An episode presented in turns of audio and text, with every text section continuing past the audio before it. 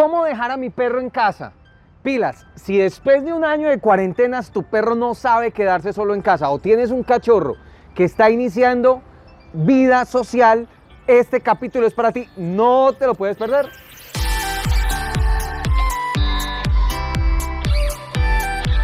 Tip número uno y muy importante, sal de la rutina del teletrabajo con el computador al frente y el perro acostado en tus pies o siempre acostado en la habitación donde estás trabajando. Haz que diferentes espacios tengan enriquecimiento ambiental, comida, juguetes, donde no estés tú, donde tu perro pueda estar solo y pueda estar tranquilo.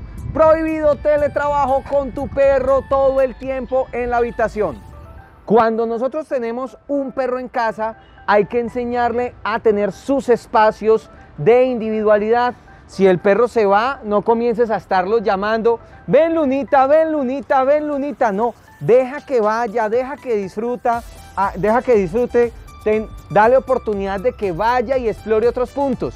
Cuando el perro tiene la posibilidad de estar solo, aumenta su calma, aumenta su seguridad y no vas a tener problemas después que mi perro ladra, mi perro aúlla, mi perro se siente triste en casa. Eso es un super tip para ti. Último tip, no te lo pierdas.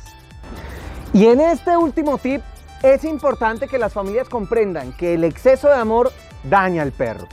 Si tu perro está ladrando o está llorando, no lo estés mirando todo el tiempo. Permite que el perro también gestione de manera individual sus emociones.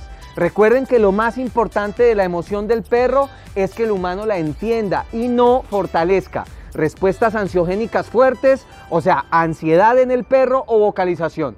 Mirar a tu perro también es darle amor. Así que si tu perro está llorando o está ladrando, no lo mires. Espera que se calme y cuando esté calmado, ¡eso! Super premio.